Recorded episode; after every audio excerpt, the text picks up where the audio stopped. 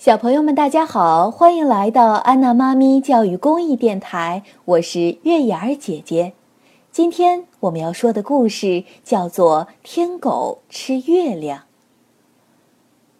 这则故事选自《中国老故事系列之各族故事》，由亲近母语研究院编著，广西师范大学出版社出版。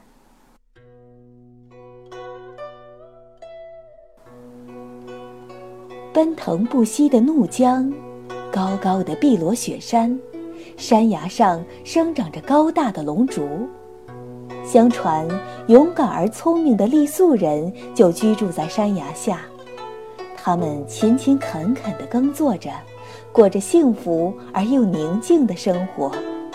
在山崖下的一幢小竹楼里，住着一对年轻的夫妇，男的是勇敢的猎人格士利。女的是美丽的姑娘都玛吾。每天，格什利带着大黑狗去打猎，都玛吾在家织布做饭，日子过得很平静。说起这只大黑狗，可是他们夫妻俩的心头肉。每次吃饭，总是先给大黑狗装上一碗，有时候不够吃，宁可自己饿肚子，也要让大黑狗吃饱。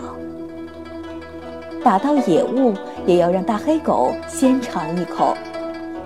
大黑狗对主人十分忠诚，白天和格什利一起到森林打猎，晚上就守在离主人不远的火塘旁，忠心地守卫着这幢小竹楼。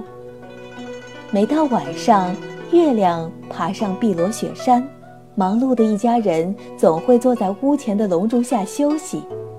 格什利吹着古老的短笛，伴着悠扬悦耳的笛声，都马吾在银色的月光下翩翩起舞。有时，他们也会对着天空的月亮出神。这像玉盘一样的月亮，为什么会发光呢？这白天明澈、夜晚漆黑的天空中，到底有什么？离地面有多远呢？真想到月亮上去看个明白。格什利砍了一棵最长的龙竹，想用它去探一探月亮究竟有多高。可是再长的龙竹也够不着月亮。格什利爬上高高的碧螺雪山，想去摸一摸月亮，可是山再高也摸不到月亮。格什利对妻子说：“都玛吾，我一定要到月亮上去看个究竟。”妻子说。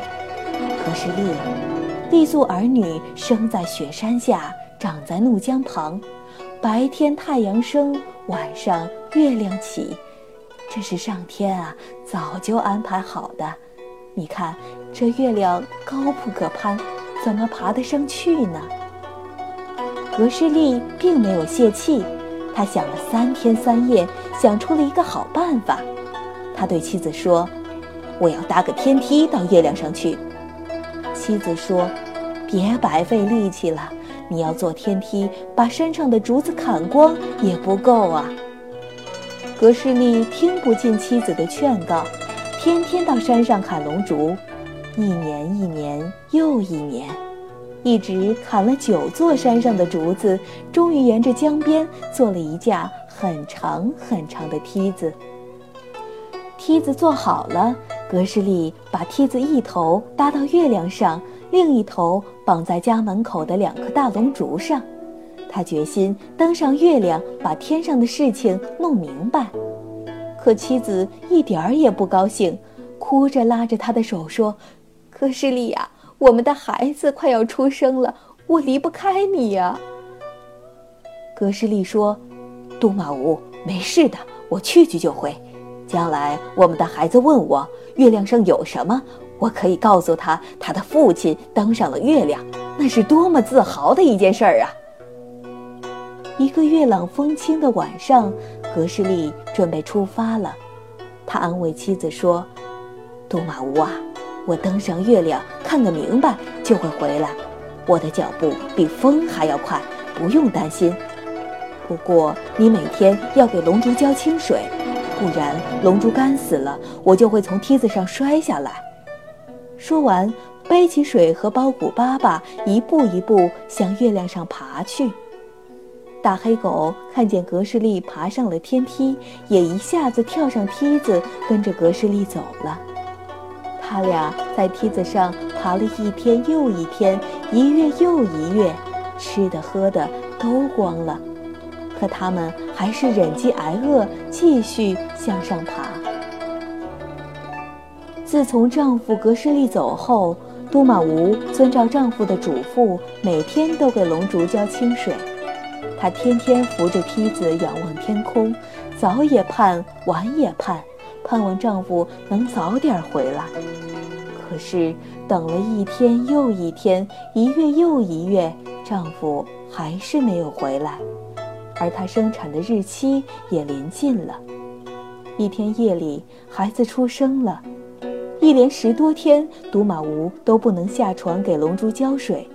没有了水，龙珠渐渐枯萎，而就在这个时候，格什利和大黑狗已经快到月亮边上了。眼看月亮触手可及，大黑狗轻轻一跳就蹦到了月亮上。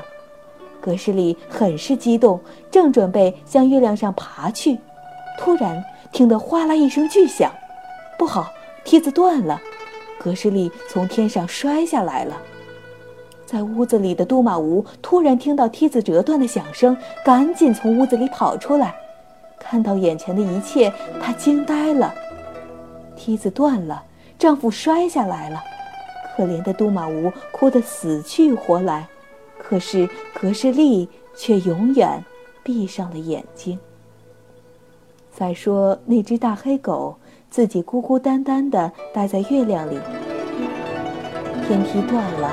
它也回不来了，月亮上又没有好吃的，饿了它就啃月亮吃，这时就是人间的月食。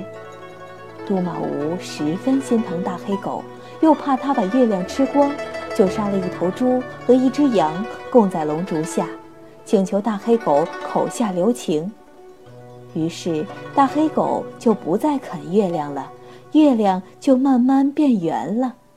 后来，每当发生月食的时候，傈僳人就知道是大黑狗饿了在啃月亮，于是家家户户杀猪宰羊，向天祷告，请求大黑狗不要吃月亮，让月亮永远把光明洒向人间。小朋友们，今天的故事就说到这里，我们下期再见。本节目由安娜妈咪 FM 制作。如果你喜欢我们的节目，欢迎添加微信公众号“安娜妈咪 FM”，我们一同进入美妙的童话世界。